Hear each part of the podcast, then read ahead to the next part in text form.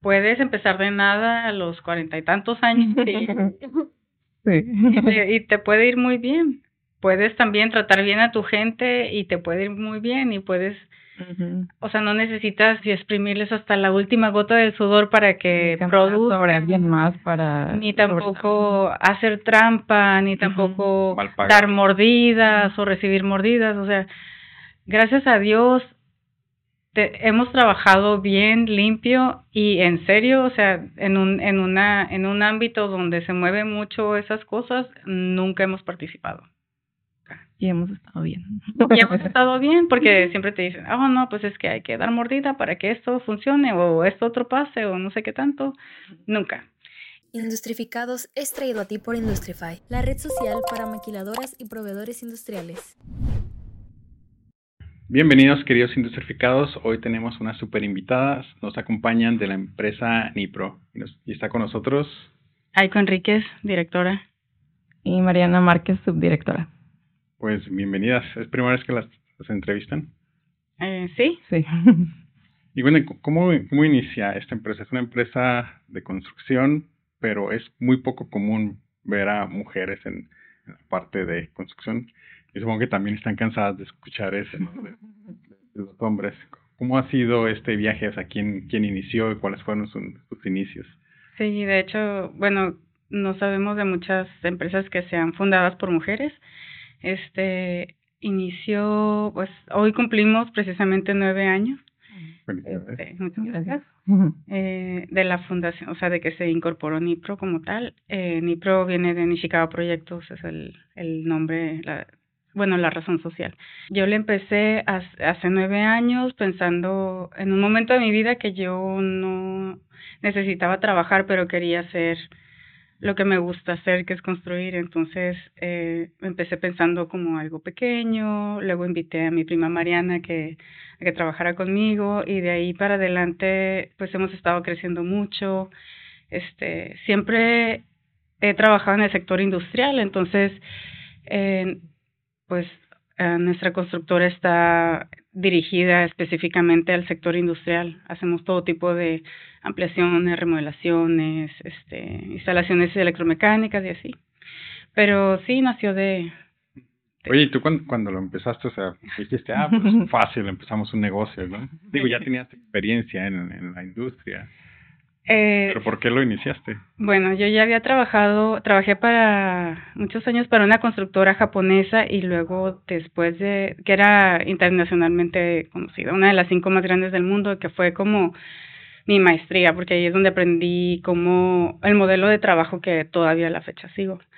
Este, después de salir de ahí, eh, de, se llama Shimizu, Shimizu Corporation, Después de salir de Shimizu, eh, tuve otra constructora con dos socios, un ingeniero y un arquitecto, por, un, por algunos años también. Entonces, este, no era un negocio nuevo para mí, o sea, ya yo ya había trabajado para una constructora muy grande, había sido ah, parcialmente dueña de otra constructora, pero esta vez sí, sí me sentí bastante insegura a la hora de empezar porque este, pues no sé, ya estaba más grande y así como que a quién, y esta señora a quién la, la va a contratar, ¿no? ¿Por qué no irse a otra, a otra empresa o estar como consultora? O... Bueno, porque esto es lo que sé hacer y esto es lo que me gusta hacer y lo sé hacer bien. Yo sé por qué también. Este, creo que Aiko tenía una idea eh, como de hacer una empresa también este, que se manejara diferente. Y creo que no había en ese momento y que es como, o sea, que, que no fuera como todas las demás, el sistema que tenemos, digamos, como equipo, es que todos nos apoyamos, todos este, cruzamos toda la información, sabemos hacer de, hacer todos los puestos, por decir, nos apoyamos como equipo y creo que, o sea, no era como muy de que estás en tu computadora y no te muevas y no puedes tomarte un break ni nada, ¿no? Este, entonces creo que eso también lo- era lo que buscaba Aiko y, y fue como se fue jalando, ajá, como que tú Bueno, desde que inició, sí, cierto. Este, yo estaba leyendo muchísimos libros de, de, de, sobre todo de todas las startups de, de Silicon Valley. Entonces leí libros de Steve Jobs, de John Bezos, de, o sea, de todos los que han hecho como empresas así muy interesantes, ¿no? Como Amazon, Google, no sé, diferentes. Y este, y, y se está manejando un nuevo paradigma de, de negocio, lo que quiere decir que ya no es el yo te voy a decir qué hacer, es empoderar a tus empleados para que ellos mismos tomen sus decisiones, aunque se equivoquen, darles espacio para crecer. Este, entonces, eh, creo que la filosofía de Nipro desde muy al principio fue hay que trabajar a gusto. O sea, hay que trabajar a gusto, hay que trabajar bien, hay que eh, estar orgullosos de lo, de lo que hacemos. Entonces, estamos muy enfocados en mantener un buen equilibrio entre entre el empleado o la o, el, o sea los arquitectos que trabajamos juntos que hagan trabajo de calidad y se sientan orgullosos de su trabajo y lo que el cliente quiere, espera y necesita de nosotros y los recursos que tenemos disponibles para hacerlo, ¿no? Y estar bien también personalmente, en la vida personal de cada uno. Entonces, uh, sí hacemos mucho enfoque de, eh, por ejemplo, mantener horarios que sean razonables, eh, de no pedir a la gente que haga tiempos extras, o sea, o si hacen tiempos, se necesitan en construcción. Si hacen tiempos extras, se les reponen. Entonces, este, tratamos de que la gente no se queme, no se, porque en construcción a veces sí eh, los, los empleos son muy demandantes. Este, entonces tratamos siempre de mantener un equilibrio y la cosa también de que de que todos sepan hacer el trabajo de todos es para que nadie sea indispensable y se puede ir de vacaciones una semana, dos semanas y la empresa no sufra. Tu origen es este japonés. Sí, sí. Y del otro lado es mexicano. Entonces mi mamá era japonesa, mi papá es mexicano. Oye, pero los japoneses sí tienen como esta parte de, de ni siquiera saber bien el solo trabajar ocho horas al día, ¿no? Sí. una, dos, tres horas más por... Nomás por costumbre, nomás como para que vean que sí trabaja así. Este, bueno, yo no creo en eso. Yo, yo no creo que la gente funcione, lo he visto, que hay gente que se queda trabajando muchas horas y, y están dos horas en la computadora chateando o viendo qué van a comprar o a dónde están a ir de vacaciones. Entonces, cuando tienes, a, a veces cuando tienes tu tiempo más reducido, tienes muchas cosas que hacer y te gusta tu trabajo, entonces pues le dedicas el tiempo a ser productivo. Más que estar ahí mil horas en el trabajo. O sea, en NIPRO yo creo que nadie trabaja 48 horas. Tú lo viviste en otras empresas. Yo lo viví en otras empresas y lo, vi, lo veía con mis compañeros porque yo siempre peleé trabajar menos horas porque como era mamá y, y trabajaba, o sea, yo quería tener un equilibrio entre mi vida de trabajo y, y, y darle también suficiente tiempo a mi hijo. Entonces, este, siempre traté de no de trabajar, no sé, máximo ocho horas al día, porque ya ves que un tiempo trabajé en maquiladora de traductora de japonés a español saliendo de la carrera y antes de empezar a trabajar en construcción. Oye, ¿y cómo, cómo te iba ahí? Digo, porque sé que este, la cultura japonesa igual tiene cierto nivel de, de machismo, ¿no? Sí. más en la parte corporativa y de, negocios. Cuando empecé a trabajar con japoneses, yo siempre, yo siempre me creí muy mexicana, yo nací, crecí en México, este, y cuando iba a Japón, o sea, que me mandaban de chica a Japón de vacaciones, decía, ah, esos japoneses están muy raros, ¿no? Pero una vez que empecé a trabajar, eh, me di cuenta que soy muy japonesa para el trabajo, o sea, es como, en muchas cosas es como ya, me dicen alguien, no sé, ya terminé y están al 98%, no has terminado, o sea, o, las mismas cosas de las que se quejaban este mis mis jefes japoneses era lo mismo que a mí me molestaba, entonces me di cuenta de que en sí mi forma de trabajar es muy japonesa lo que hacía que me entendiera muy bien con la cultura japonesa, pero sí llegó un momento en la constructora, que por eso la dejé también, en que yo llegué al glass ceiling, ¿no? Que es como, mm. o sea, yo por años eh, trabajando en la constructora japonesa era la única mujer en la mesa con llena de hombres, ¿no? Y las mujeres eran la, la administradora, la secre, la recepcionista, pero había muy pocas mujeres en el ámbito de la construcción industrial.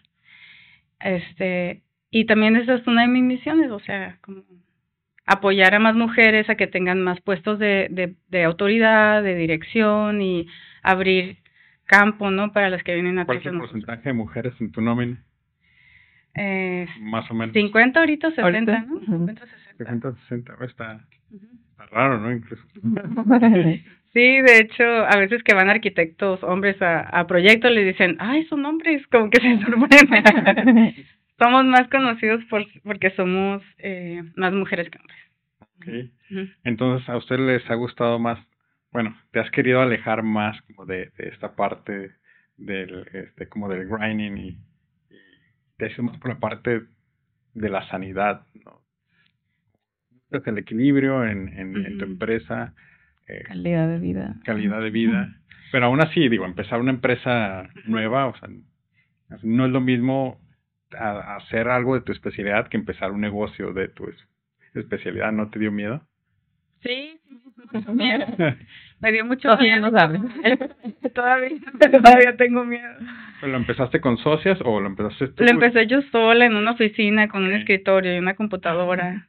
Y después, Hice mi presentación, fue a visitar clientes, este, eh, un amigo me acompañaba al principio, pero pues básicamente, o sea, yo sabía que podía hacer el trabajo y además eh, la forma en que trabajamos, como no hacemos todo nosotros personalmente, sino más bien es subcontratado, entonces eh, y yo tengo muchos contactos, conozco a casi todo el mundo en Tijuana, bueno, toda la gente que, que realiza proyectos, o sea, que hace ese tipo de trabajo, ¿no? Proveedores, ajá. O sea, proveedores, no sé, de, de ingenieros, o sea, me conocen y me conocen de muchos años, entonces, eh, pues, no, no se me hacía difícil, yo sabía que lo podía hacer, ya lo había hecho, soy muy buena para, para vender proyectos, creo que soy una persona muy confiable porque me esfuerzo mucho en siempre cumplir mi palabra y, y en hacer las cosas que digo y, y en ser muy honesta, o sea, yo creo que también es, es otra de las cosas que distingue a. Nipro, que dentro de Nipro tratamos de ser muy transparentes y decir realmente lo que está pasando, o sea, no, no hay como que, ay, esto no le digan, o sea, ese tipo de, de dinámicas, ¿no? Que se dan en otras empresas de, de, Y aparte ya habías forjado tu reputación, ¿no? y ya tenía una reputación exacto, ya tenía varios años. Calidad, tiempo. Y amabilidad. Gracias. Y, y ahorita qué es lo que qué es lo que sigue. O sea, es, eh, veo que eh, me estabas con- me están contando que ya se están moviendo a un nuevo lugar, están creciendo. Este, ¿qué es lo que cómo te gustaría ver ver tu empresa?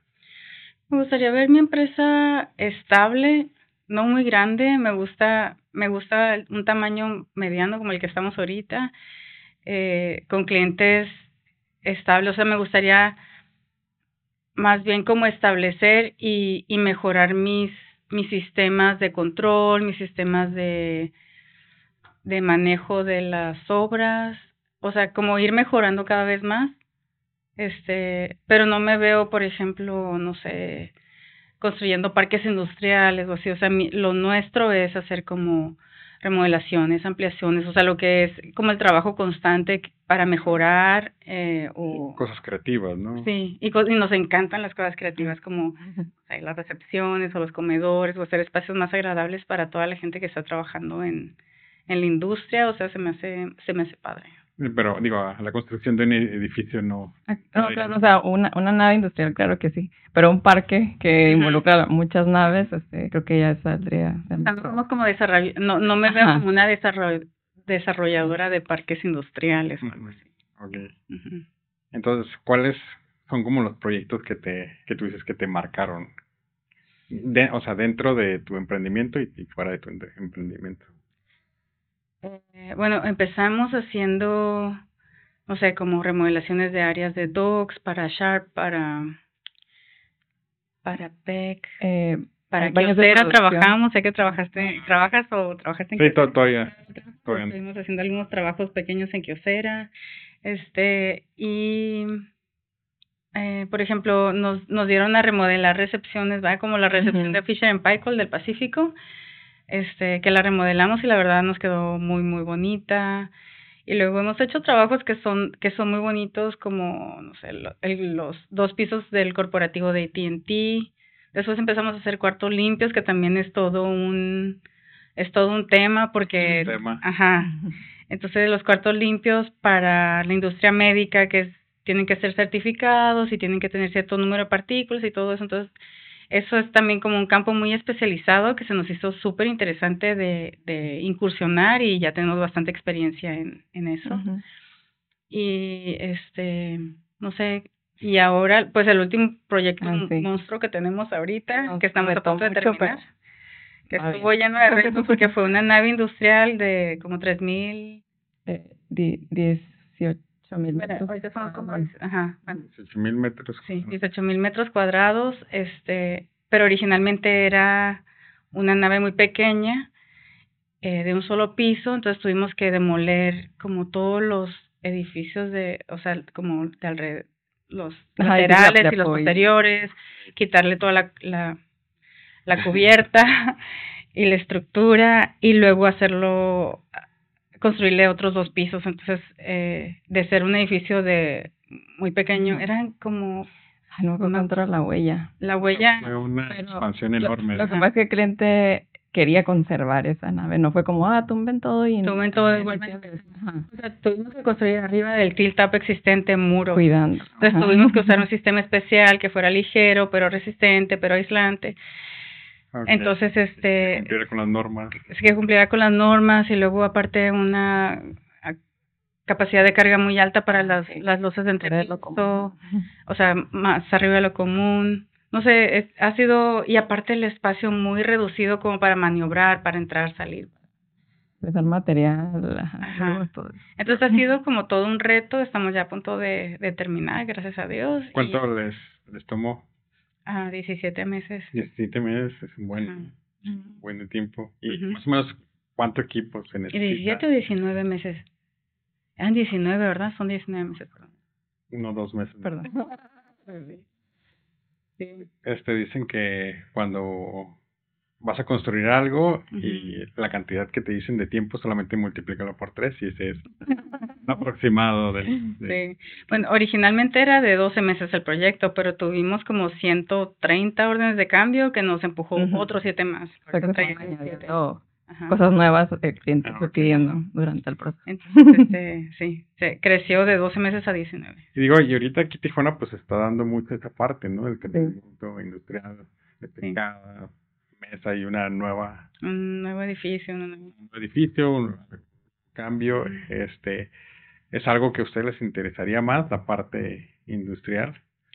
Sí, la Sí, parte industrial es lo que nos...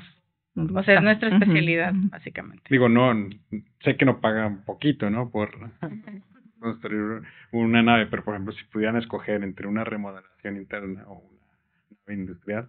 Una nave nueva. Está difícil, ¿eh?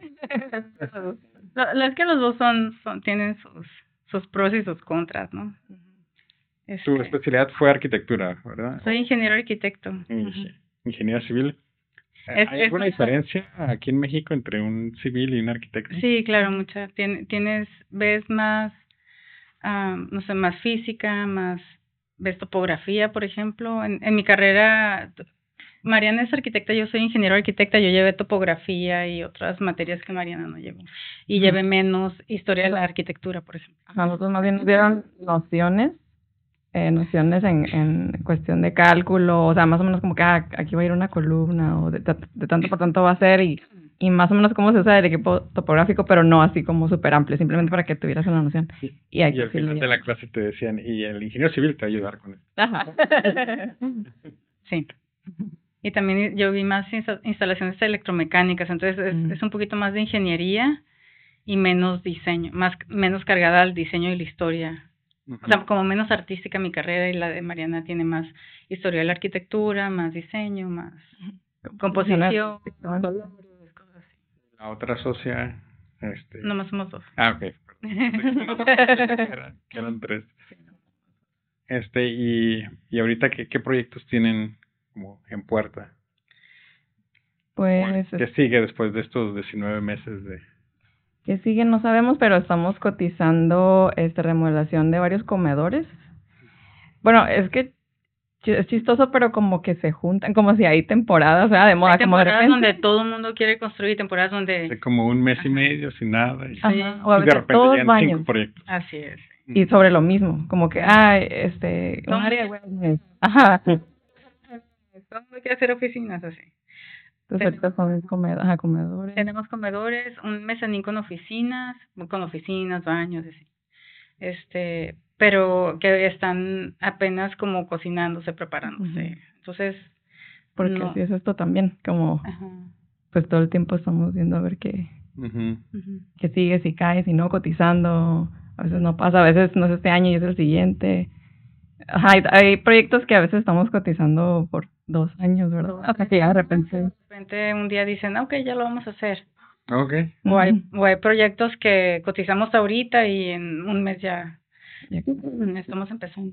¿Cuál es como la parte más satisfactoria? O sea, cuando les dan el proyecto, cuando lo están trabajando o cuando ya lo entregan al final. Cuando no hay problemas. Pues al, al principio todos festejamos como ya. Ajá. Ah, bueno. Este, ya entró una orden de compra. Y este, y pues luego es ver como toda la organización. Pero sí creo que obviamente si hay un primer como, uh, ¿no? Ya hay algo nuevo, como Y la- también cuando terminamos así como que, Ajá. Y el cliente está Sí. satisfecho. Ajá. cuando nos felicitan y nos dicen que muchas gracias, está, es bien padre. Yo creo que lo más satisfactorio para mí es ah, cuando cuando estoy en la oficina y todo el mundo está trabajando y se ven contentos y están o se ayudan o veo que se, se apoyan, o sea, para mí como de ver cómo trabajan a gusto, o sea, es, eso para mí es me da mucha satisfacción. De como ver que se que se quieren, que se no sé, que se buscan o que salen juntos, o sea, Que, ajá, que no Ajá. nos a lo mejor pesado, ¿no? Como, Sí. ah, sí, yo, yo ahorita la saco rápido, sí, yo ordeno esto, y yo, ajá. pero como una actitud, ¿no? con buena actitud, o sea, para mí eso es, es como, yo creo que es como mi mayor logro. Yo, yo lo siento como uno de mis mayores logros. una comunidad, ¿no? Sí, porque, eh, Es raro, es, es muy Sí. raro. Te digo, yo también que he estado en otras empresas, es ajá, muy raro que fuera. ajá, porque sí. en vínculos dentro de la misma empresa. Sí, lo que pasa es que, de, y de veras, o sea, se divierten o bromean, o a veces están bien ocupados y están bromeando, o, o se están dando carrilla, o se están mandando memes, no sé. De la Es obra. como, ajá, se me gusta que se llevan, entre todo el equipo se lleva muy bien y se apoya. Y eso fue uno de los objetivos desde el principio, eh, cuando estaba viendo pues qué dirección tomar. Eh, y no me acuerdo dónde leí, pero dije, ok, o sea, que decía, es más importante cooperar que competir. Entonces, por ejemplo, si hay, si un proyecto sale muy bien y vamos a dar un bono, o sea, no es un bono para el, el que tuvo el mejor proyecto o el que tuvo el mejor resultado, es un bono para todos, Para el equipo. ajá, gracias a que fulano tuvo un buen, un buen Sí te ha resultado. tocado ver empresas que ponen a competir Sí, sí, de manera individual. ajá. Claro, da- al mejor empleado le dan, ¿no? ¿Qué es Y tienes uno contento y todos los demás enojados. Sí. o Digo, este, nunca pasa, ¿no? Pero o que están compitiendo por el suel, por el sueldo, por el puesto, por el no quieren compartir información. no quieren compartir información para que no les vayan a quitar el trabajo, o sea, todo eso tratamos de, de que no se haga ni, o sea, la, la información se tiene que compartir, toda la gente tiene que saber hacer los puestos de los demás, porque todo el mundo se quiere ir de vacaciones, los empujamos a que se vayan de, de vacaciones, los, los, o sea, les hacemos espacio para que vayan, se, o sea, Ajá. Aparte todo el tiempo eh, las necesidades de los proyectos van cambiando, entonces a veces sí necesitamos muchos más supervisores, a veces no, a veces más gente de oficina, entonces pues sí todos tenemos que estar a- abiertos a, a ocupar los diferentes puestos, ¿no? Para, para poder seguir funcionando el mismo equipo. ¿Qué creen que sea lo que los diferencia de otras empresas que hacen trabajos similares? ¿no? O sea, ¿por qué sus clientes creen que regresan con ustedes? Creo que por la atención. O sea, no digo que no nos equivocamos, pero cuando nos equivocamos respondemos. Si nos hablan, contestamos. Eh, si decimos que vamos a hacer algo, lo hacemos. Entonces, eh, Y tenemos bu- buen trato, o sea, no nada más hacia los clientes, sino hacia nuestros proveedores, creo que tenemos muy buenas relaciones y hemos forjado buenas relaciones con, con todos y creo que se, se notan. sí, eso también es algo, algo, algo que nos diferencia a lo mejor de que, o sea, la gente tiene que hablar, o sea, como le hablas a tu cliente, le hablas a tu proveedor con el mismo respeto, le respetas su tiempo, eres puntual, o sea, no lo haces esperar y le hablas uh, igual como a tu cliente, pues, porque Es una persona. ajá. Entonces, eh, tenemos muy buenas, tenemos muchos proveedores que nos apoyan y nos, y nos ayudan a terminar bien, a terminar a tiempo, a cumplir garantías. ¿Cuáles son los retos que tiene Tijuana en la parte de construcción? De la mano de obra es difícil conseguir. Este, hay mucha, man- o sea, hay mu- hay rotación de personal en, eh, no sé, en, Se llega borracho el albañil. el San Lunes. Pasa tampoco. Sí, Los, los, trasla- los traslados. los eh, traslados personas, también, porque el pasan tráfico. dos horas a veces sí. para llegar. Y pues a veces tienen que entrar temprano, se tienen que levantar. O por ejemplo las ollas de concreto que tienen que llegar a Ah, una sí. cierta, que vienen de la, de la planta y, y tienen que llegar porque el concreto es como, es una, está haciendo una reacción química, ¿no? Entonces tiene un cierto tiempo que se tiene que, ajá, que tiene que cumplir para, para que llegue bien. Y a veces esos transportes también. Entonces, creo Las que vialidades, ¿no? las vialidades, la- lo que es ajá, el, el tráfico, la, que, la falta de vialidades y también este... es- Regulaciones. Bueno, eh, en cuanto a eso, sí, eh, lo- los últimos, ah, por ejemplo, el famoso REPS eh, y todos los, todos los permisos que tenemos que estar que tener, por ejemplo, el- los DC3 que se tienen que estar renovando cada año, que son permisos para hacer trabajos en altura o eléctricos. o- de soldadura. Este, ahorita ya toda la logística de ingreso para ajá, Ujú. entrar a trabajar a una, a una nave es este pues te lleva mucho más tiempo como todo el papeleo previo a poder realmente ya entrar a poner un clavo Sí, Por ejemplo, antes eh, nosotros no teníamos un, un departamento legal, o sea, era como hacemos órdenes de compra y, y ya, ¿no? Ahora tenemos que hacer contratos, se tienen que renovar, se- tenemos muchísimo papeleo. Entonces hay mucho, Sí. mucho, mucha documentación que se tiene que, que tener en orden o que se tiene que llevar en el transcurso de un proyecto y luego se tiene que cerrar al final. Cada tonelada de concreto, un kilo de papel, ¿no? Algo así. Sí, sí, sí. O dos o tres kilos de papel, sí. Y, y ahorita, ¿cuál es el le- legado que les gustaría dejar? No sé, bueno, a mí me gustaría como que más empresas fueran así como más abiertas y cuidando a sus empleados en que mantengan ese equilibrio de, de vida personal y trabajo. Creo que, que eso es lo que me gustaría más dejar. Sí, a mí también, este, bueno, hay veces que sí nos dicen que es como un ejemplo a seguir o algo así, o sea, de del trato a los empleados o de cómo se respeta la vida personal de cada quien, ¿no? Y también, bueno, para mí desde el principio fue abrir camino para más mujeres, para que más mujeres estén en puestos de, de dirección, en puestos de autoridad, o sea, ver más participación de, del género. ¿Por qué crees que no haya tanto?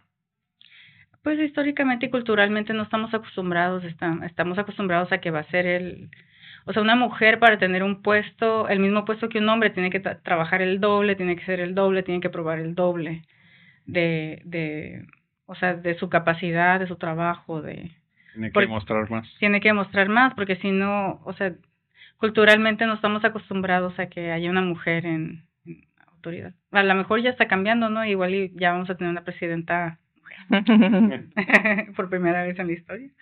Pero es chistoso a veces en juntas, este, digamos, si van dos mujeres y un hombre, y tal vez el, am- el hombre va de apoyo, a veces o con quien se dirigen es Y, y con el hombre. Sí ha pasado. Ajá. Pero también hemos visto a más mujeres, o sea, cuando nos toca ir a un al departamento de facilities que nos atiendan, sí nos ha tocado ver ya más Ya mujeres, en- que antes. ajá, cada vez. Sí, poco a poco, y yo más en, en obra, más trabajando como en albañilería, ¿En por ejemplo. Sí, Me ha tocado ver. sí, a, a mí sí, ya cada vez ves más mujeres haciendo todo tipo de trabajo. Y es, es una de las misiones, digo, porque crecí en una, creo que yo, yo más que Mariana crecí en, en un tiempo donde, por ejemplo, yo era, no sé, como el 10% de mi carrera éramos mujeres. En Cuando yo, en ingeniería y arquitectura, cuando yo estaba creciendo, sí, éramos muy pocas mujeres.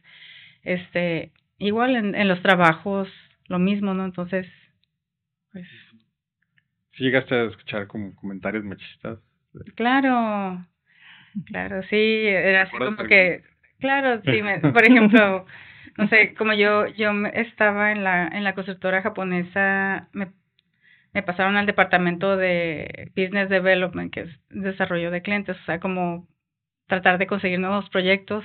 Era como, ah, sí, pues es que le gustas, por eso te dieron el trabajo, o quién sabe qué está haciendo, por eso le dieron el trabajo, o sea, o el, o el proyecto, ¿no? Como eh, o comentarios así que, o sea, jajaja, como muy de broma, pero pero sí calan, pues, porque a un hombre no le iban a decir o no iban a insinuar que estaba, que por otra cosa que no fuera trabajo le estaban dando el trabajo. ¿no?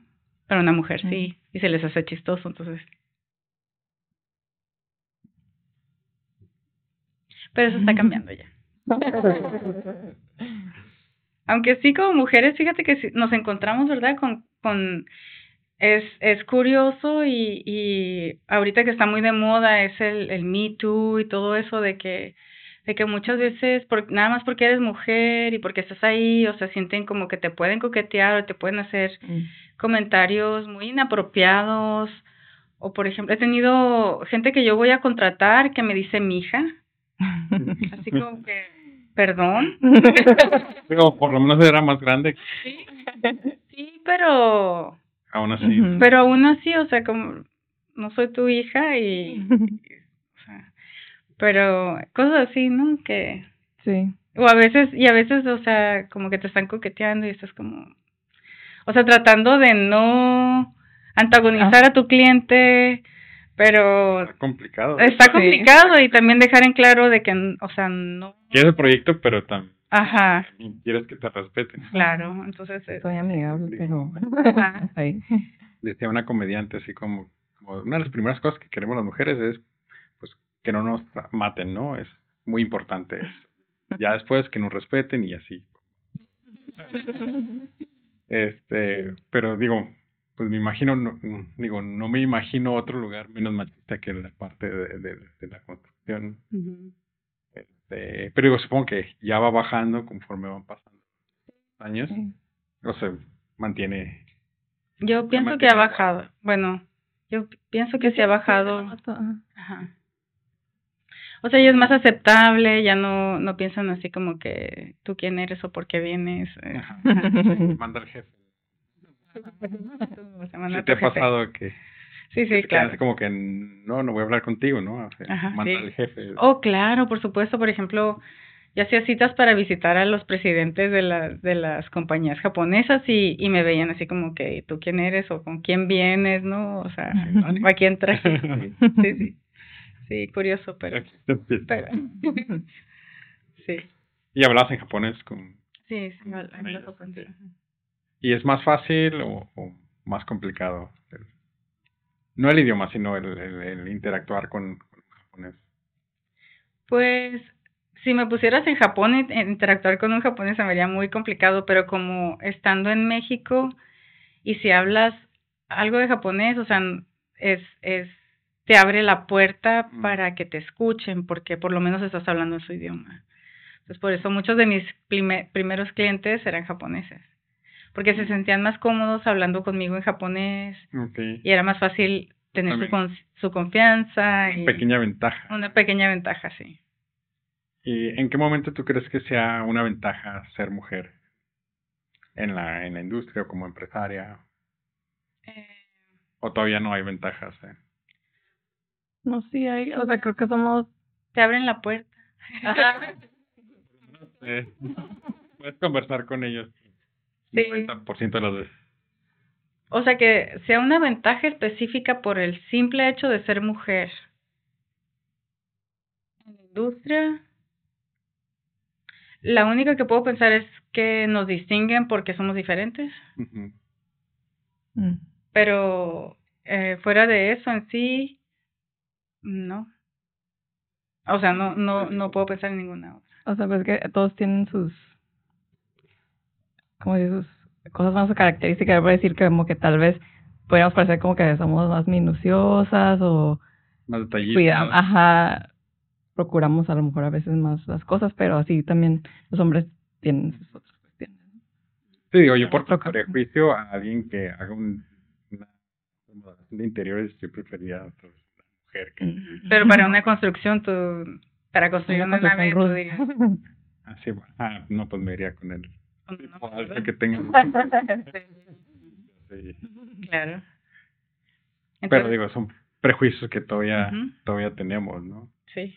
Y poco a poco va cambiando, entonces es, es parte de nuestra misión ir cambiando, o, o sea, decir, ok, porque ah, mucha gente también dice como, oh, y la constructora eh, se la dio su papá, era de su papá, o esposo, o sea, como que no pueden creer que, que yo la haya fundado y que... Pero eso es más común de lo que de lo que yo creía, ¿no? Porque dije, no, pues, este, muchas de las empresas de aquí realmente, o sea, tuvieron bastante ayuda de, la parte familiar. Son muy, muy poquitas las empresas que, que iniciaron así como, como tú, ¿no? Así como self-made.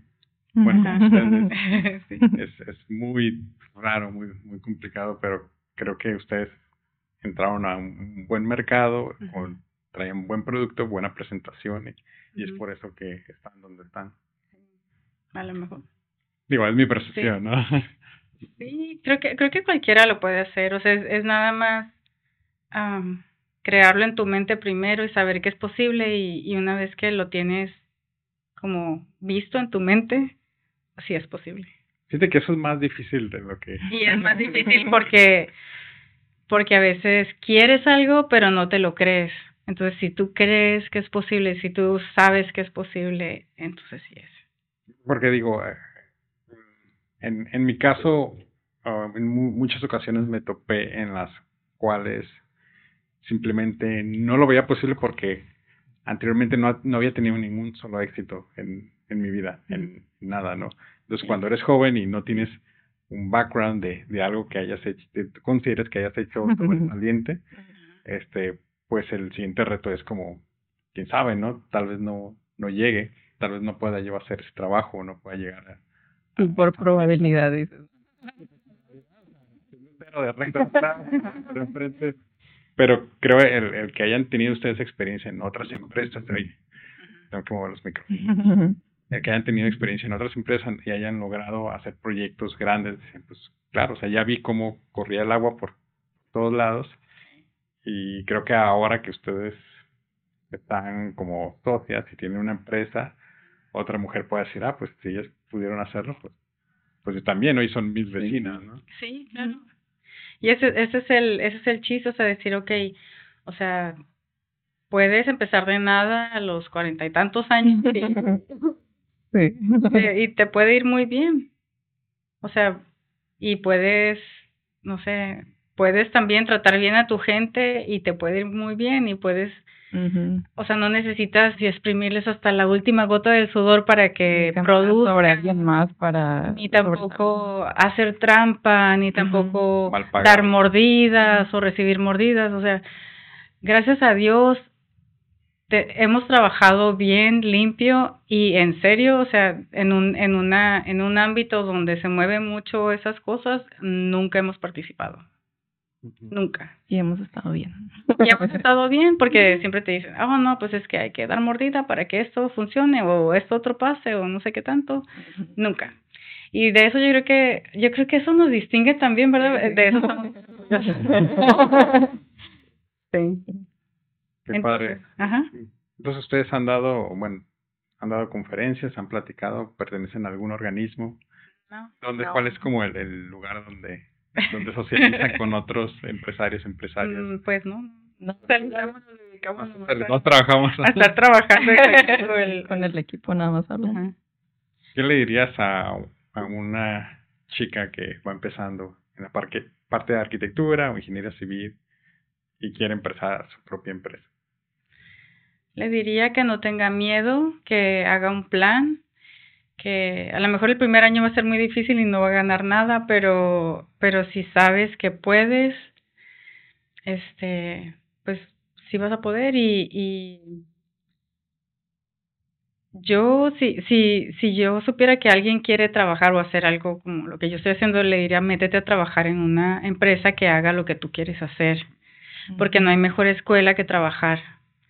Entonces, por ejemplo, para mí trabajar en Shimizu Corporation, que era una de las cinco más grandes del mundo en aquel tiempo, y teníamos una oficina con, éramos como siete, ocho personas manejando proyectos de 20 millones de dólares. Entonces, el ver la estructura de cómo funcionaba y, y conocer todo, porque ahí sí fue como que yo sabía cómo se movía todo y, y este aprendí muy bien el negocio y gracias a eso se pudo replicar. Entonces, este, que entren a, a, trabajar en lugares que ya están probados por hacer eh, el trabajo que quieren hacer y, y con fe y, y perseverancia, todo se puede.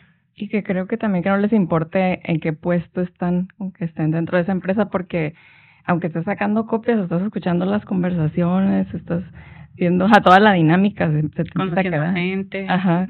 Te estás empapando del ambiente. Sí. Sí. Y otra cosa que también diría es ah, que no caigan en la trampa de, de hacer trampa. O sea, eh, todo al final cae por su propio peso. Entonces, si tú eres honesta y si tú cuidas tu palabra, tu palabra puede valer miles de dólares. Pero si tú mal, mal usas tu palabra, si tú prometes cosas que no cumples, si tu palabra la tratas de forma barata, o sea, tu palabra no va a valer nada. Y lo que, lo que tú ganes o generes es directamente, está directamente relacionado con cuánto vale lo que tú dices. Entonces, que cuiden mucho lo que digan, lo que lo que prometen, lo que se prometen a sí mismos, este, y, y que sean honestos, que sigan las reglas, este, yo la verdad que muchas veces he tomado decisiones eh, o me he visto en la situación, por ejemplo, de tener que, que decidir entre una decisión que yo sé que está bien, pero me da miedo, y otra decisión que aparentemente es más fácil y me da menos miedo. Mm. este, siempre que he decidido por hacer las cosas bien, aun cuando me den miedo, he tenido muchos mejores resultados que, que si alguna vez hice algo por miedo o por protegerme o por... O sea, el miedo es, nunca es una buena razón para tomar una decisión. También. Y hacer lo que tú sabes que está bien, lo que tú sabes en tu ser, en que, que es lo correcto o lo, lo que debe de ser. Ya si te equivocas ahí, pues ya no. Sin remordimiento. Ah, ¿Qué? creo que, creo, perdón, no, es que decía- ahorita que dijiste eso, como miedo a no equivocarse, ¿no? Ajá. Porque es que muchas veces, pues sí, puede que a lo mejor tomes esta decisión y, y a tal vez el miedo te paraliza y no te deja tomarla. Tómala si te equivocas, no pasa nada y te puedes equivocar mil veces y no pasa nada, sigues aprendiendo. Sí, mucha, mucha gente deja de hacer cosas porque no se quieren equivocar, porque no están seguros, porque no saben. Entonces, ve hacia lo que quieres, ve hacia donde quieres ir. Y, y si te equivocas o si después te tienes que regresar, no importa, o sea, pero ve hacia donde quieres ir. Ajá, sé compasiva contigo mismo y Y Pues, todos nos bueno. vamos a equivocar. Otra cosa también así súper inculcada en Nipro es, se van a equivocar, nos va a costar dinero, pero avisen rápido cuando se dieron cuenta de que se equivocaron. para que no nos salga tan caro. Porque mientras más rápido nos dicen, más rápido lo podemos resolver. ¿Y qué necesitaría alguien para trabajar con ustedes como empleado o empleada? Pues Pues o sea, que sea honesto. trabajador, dedicado, accesible, que esté dispuesto a hacer diferentes trabajos, porque hay veces que, Que le guste trabajar en, equi ajá, en equipo. que le guste trabajar en equipo. que quiera ver que quiera ver a todos a su alrededor mejorar igual que él, o sea, que realmente vea a todos como una empresa. Si, si a uno le va bien, a todos nos va bien. Perfecto. Pues, muchísimas gracias. Tiempo. Gracias. Gracias. Muchas gracias y mucho. Sí.